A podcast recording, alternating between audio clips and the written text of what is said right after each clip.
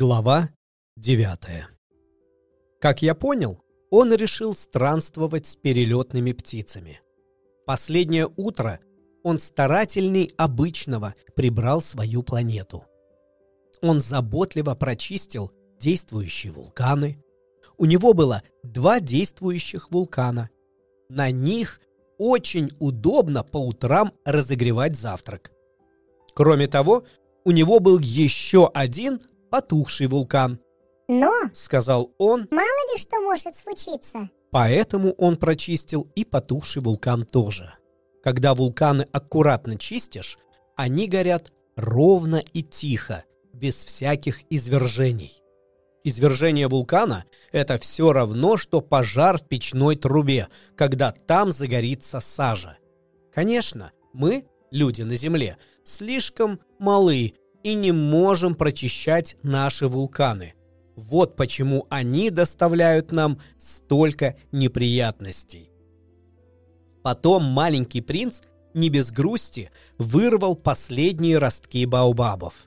Он думал, что никогда не вернется. Но в то утро привычная работа доставляла ему необыкновенное удовольствие.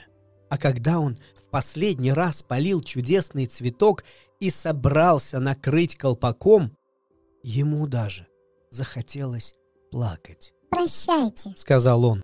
Красавица не ответила. прощайте. Повторил маленький принц. Она кашлянула, но не от простуды. Я была глупая. Сказала она наконец. Прости меня и постарайся быть счастливым. И ни слова упрека. Маленький принц очень удивился. Он застыл, растерянный, со стеклянным колпаком в руках. Откуда эта тихая нежность? Я люблю тебя. Услышал он. Моя вина, что ты этого не знал. Да это и не важно. Но ты был такой же глупый, как я. Постарайся быть счастливым. Оставь колпак. Он мне больше не нужен. Но ветер. Не так уж я простужена.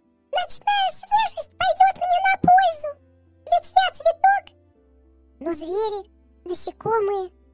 Должна же я стерпеть двух-трех гусениц, если хочу познакомиться с бабочками.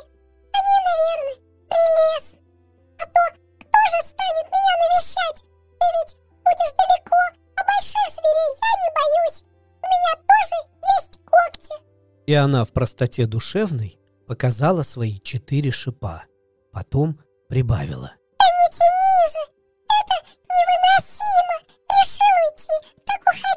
Она не хотела, чтобы маленький принц видел, как она плачет.